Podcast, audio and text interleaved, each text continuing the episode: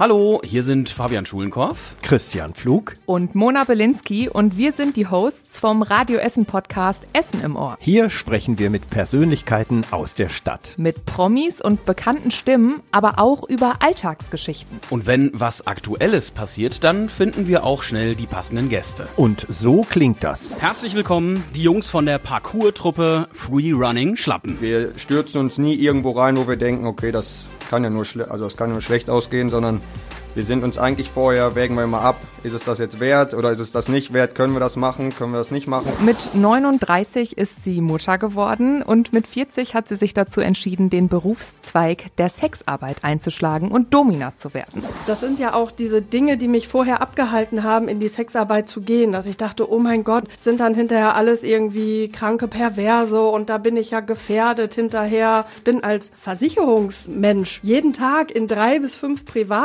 Privathaushalte gegangen und ich wusste letztlich auch, auch nicht, wenn ich in den Keller runter sollte, mir einen Wasserschaden angucken, ob da nicht hinterher doch irgendwie der Mörder mit der Axt auf mich wartet. Bei mir im Podcaststudio ist der Essener Philipp Navrat von der letzten Generation. Das, was Sie machen, das bezeichnen viele kurz als Klimakleber. Haben Sie keine Angst, also vor aggressiven Menschen? Schon. Also es war tatsächlich so, dass bevor ich überhaupt meine das erste Mal eine Weste an hatte, hat man mich schon äh, gewaltsam von der Straße befördert. Da hatte man mich umgeschubst.